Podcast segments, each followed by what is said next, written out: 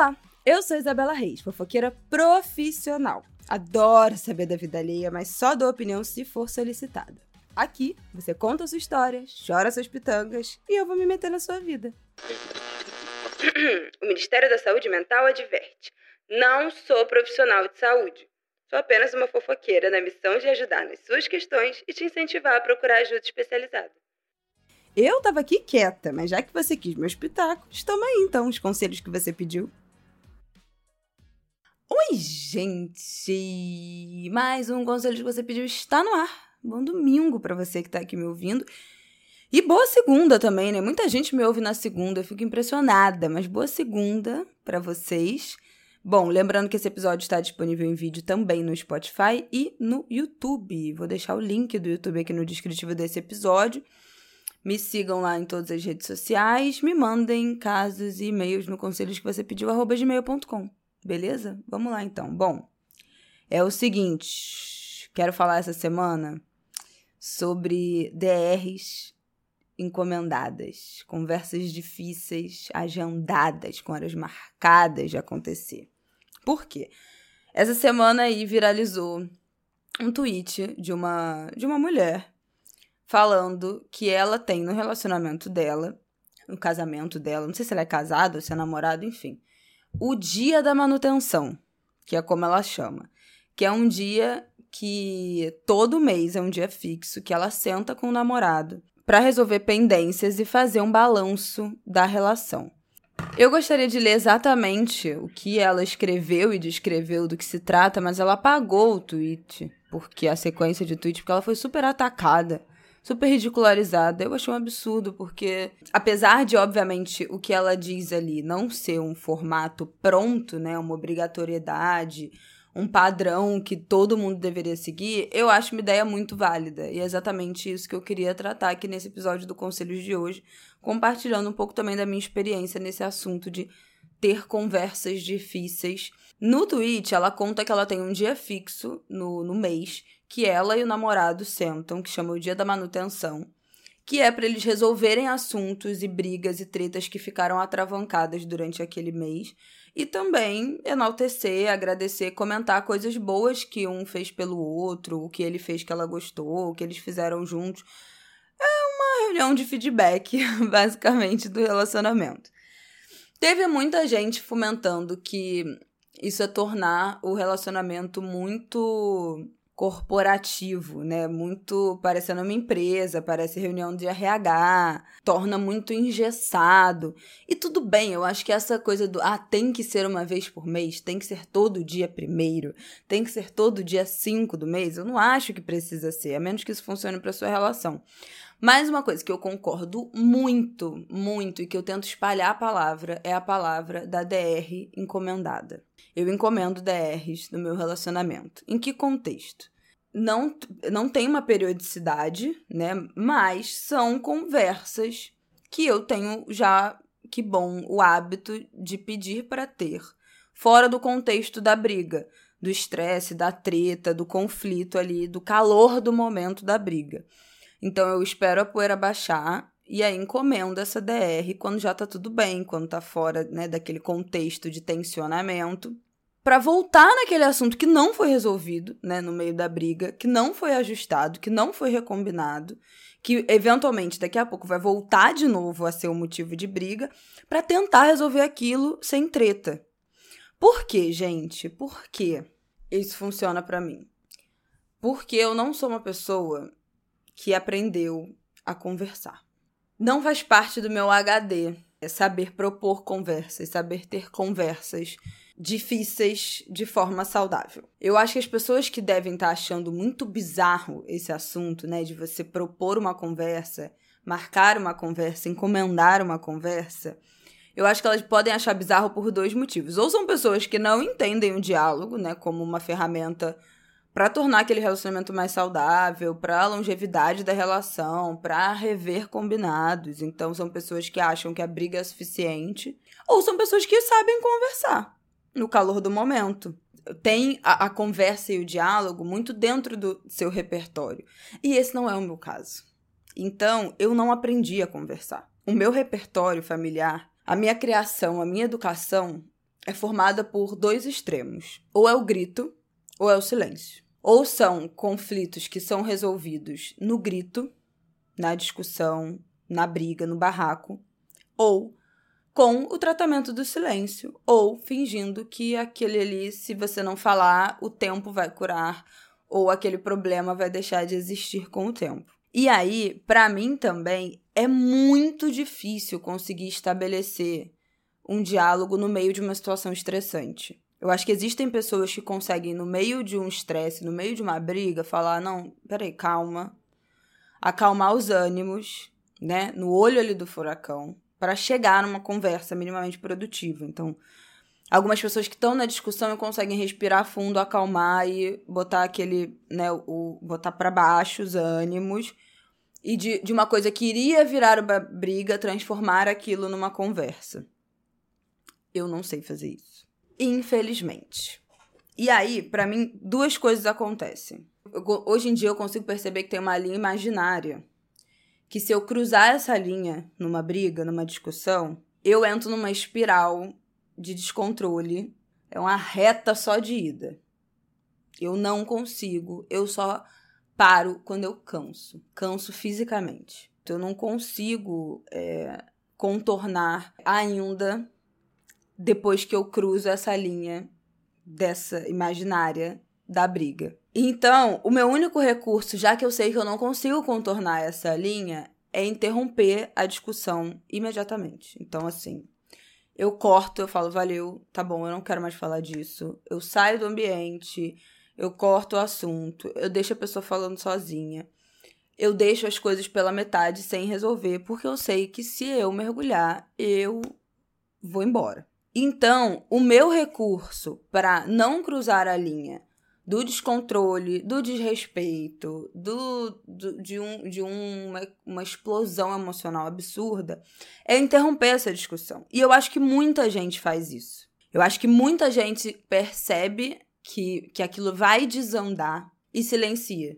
E para de falar. Isso é um recurso muito masculino também, né? O silêncio.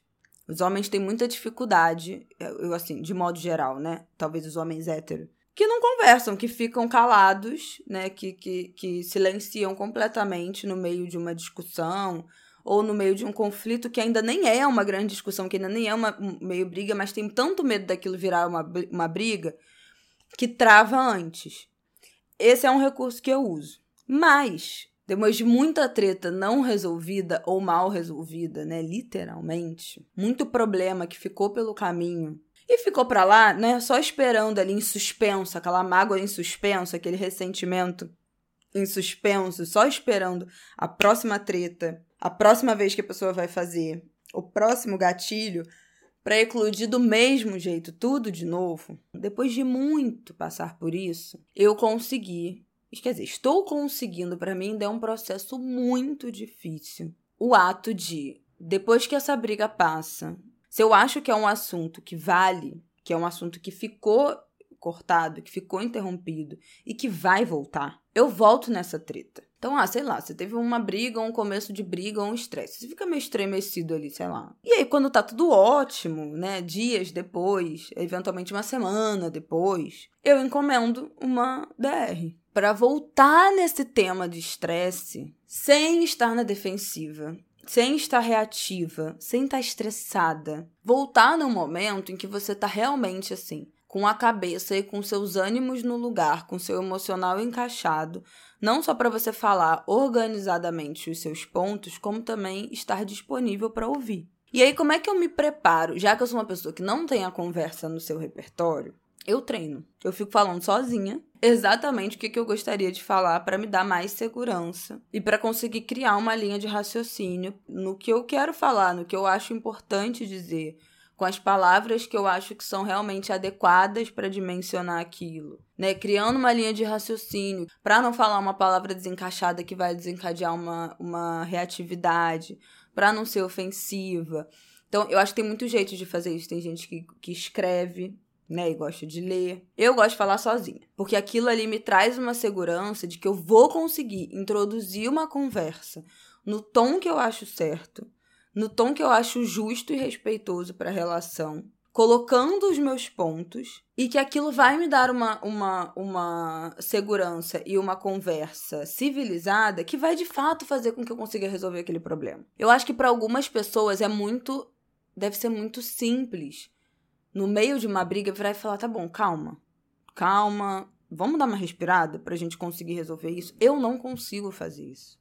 As melhores conversas que eu tive e que foram mais. É, resolutivas no quesito de chegar a pontos em comum, ouvir o outro, é, recombinar, é, sei lá, divisão de tarefas, recombinar as responsabilidades, olhar de novo para coisas que estavam gerando conflito, nunca foram conversas, mas nunca foram conversas feitas no calor do momento. Todas foram conversas que eu invariavelmente voltei no, no, no assunto depois que a poeira baixou. Hoje em dia, eu consigo é, propor essas conversas e ter essas conversas pessoalmente. Mas durante muito tempo eu não consegui. Então eu sei que tem esse papo de que, ah, não, porque essas conversas têm que ser feitas pessoalmente, olho no olho. Gente, mas tem gente que não consegue. Algumas conversas vão ser feitas por telefone, algumas conversas vão ser feitas por escrito. Para mim, durante milhões de anos, até hoje, na verdade. Mas hoje está tá um pouco mais equilibrado. Mas por anos e anos e anos eu só consegui ter essas conversas mais difíceis por escrito. Porque a escrita eu tanto conseguia traduzir melhor o que eu sentia, quanto eu conseguia ter um tempo de leitura da resposta, de ler aquilo, de pensar, é, de digerir, de pensar o que eu iria responder, para não ter um rompante reativo e acabar sendo ofensiva e acabar errando o tom, como pode acontecer pessoalmente. Então, assim, entre não conversar e conversar por escrito, por mensagem, ou por telefone, ou por áudios, eu sempre vou achar melhor conversar por escrito, ou por áudio, ou por telefone. Porque para mim isso é melhor do que não falar. Qual é a outra alternativa? Não falar? Não é possível que seja melhor. Eu já resolvi treta de um ano por áudio, trocando áudios, que também tem esse tempo de resposta, de você ouvir o que a pessoa falou, de você digerir, de você internalizar, de você pensar para responder, você poder apagar o que você tá gravando e começar de novo. Isso tudo vai te treinando, vai dando, eu acho que uma bagagem dessa interação social para você conseguir desse tipo de dinâmica social dessas conversas difíceis para você conseguir de fato sentar um dia e conseguir ter essas conversas olhando no olho de alguém. Então, eu não demonizo conversa pelo WhatsApp, conversa por escrito, conversa por áudios. Eu acho que é tudo válido. Todo tipo de conversa é válida. Inclusive, cada um na relação dizer o que, que funciona. Então, muitas vezes eu mandei por escrito o que eu queria falar. E, e, do outro lado tinha uma pessoa que preferia falar pessoalmente. E ela falou: beleza, já, já li vou pensar aqui no que você falou e mais tarde eu te respondo pessoalmente. Então eu tirava aquele meu, aquele meu primeiro, aquele meu primeiro desabafo, aquela primeira reflexão no canal que era mais fácil para mim, que era a escrita. Aquela pessoa trazia a resposta dela pessoalmente numa conversa, porque era o jeito que ela preferia se comunicar. Mas já tendo lido o que eu tinha dito, já sabendo o que, que eu achava, então já não era uma conversa que começava com uma atenção da minha parte tanto, sabe? E eu acho que algumas coisas precisam ser burocráticas até elas se tornarem naturais. Sabe aquele fake until you make it? Finja até que você consiga fazer naturalmente. No, no caso, não é finja, né? Mas assim, treine, treine muito até que um dia aquilo vire natural essa é a minha sensação. Para mim é extremamente burocrático marcar uma conversa, mas esse é o único jeito de eu conseguir exercitar uma habilidade que eu definitivamente não tenho para eu conseguir melhorar as minhas relações e fazer com que isso seja algum dia, quem sabe, um pouco mais natural. Eu achei ótima a ideia da menina do, de, desse momento que ela tem com o namorado, inclusive meio cafona o jeito que ela tinha escrito, né? O nosso momento gratidão, quando eles falam que comentam as coisas que o outro fez que gostou, é nosso momento gratidão. É cafona, mas, gente, se relacionar é muito cafona. Eu achei fofo, eu acho que seria legal, assim, ter esse, essa reunião de, de momentos também que foram bons ao longo do mês. Especialmente, gente, quando você é casado, é uma vida que entra tanto no automático. Morando junto, a rotina, o filho, os trabalhos, a dinâmica da casa, as tarefas domésticas, tem tanta coisa que vai entrando no automático. Sobra muito pouco tempo, às vezes. É, não tô dizendo sempre não, tá? Porque eu acho que são fases. Mas às vezes sobra muito pouco tempo para um romantismo, um olhar, um elogio, né? Um, um momento de reconhecer uma coisa legal que o outro fez. Então eu acho que essas coisas não tem como ser ruim. Eu acho que são sempre boas. Eu acho que é uma boa ideia. Não faço, mas eu acho, reconheço como uma boa ideia. Acho que seria legal também. É, não tenho um dia fixo por mês para esse tipo de demanda de conversas, mas quando sinto necessidade, encomendo as minhas DRs para voltarem a assuntos que são difíceis para mim e que eu quero resolver. Gente, não tem nada mais importante numa relação de quando você percebe e sente que você ainda quer resolver os problemas. Se você desiste de resolver os conflitos e os problemas que você tem, as coisas que estão desencontradas, significa que você desistiu de estar naquela relação, acabou, não tem mais por que estar ali. Se não tem um esforço uma necessidade de melhorar essa relação, de conversar para melhorar, é uma relação que está fadada ao fracasso. Um dia vocês não vão mais se aguentar se olhar. Então, assim, eu acho todo tipo de esforço, de conversa, de alinhamento, de diálogo, eu acho todo tipo de tentativa válida, porque significa que aquelas duas pessoas estão ali para a relação, estão disponíveis para fazer aquilo dar certo. Se elas não estão disponíveis para conversar e para chegar num, num acordo, num meio termo, num reajuste, acabou. Então fudeu. Coitada da garota, ela só botou o que ela faz, ela só deu uma ideia e foi, ridicularizada, coitada. É isso, gente. Conversem. É muito difícil mesmo. Puta que pariu. Só eu sei o quanto é difícil para mim conversar de forma civilizada. Todas as evidências que eu já tive apontam que foi o melhor jeito de resolver as coisas. Então pensa aí que, que, que tipo de artifício funcionaria para você se é agendar, se é mandar por escrito, se é mandar por e-mail, se é no WhatsApp, se é mandar um grande áudio falando, né, com tempo para você pensar e processar. Mas qualquer artifício que você usar vai ser melhor e mais importante do que não conversar. Era isso que eu tinha para falar.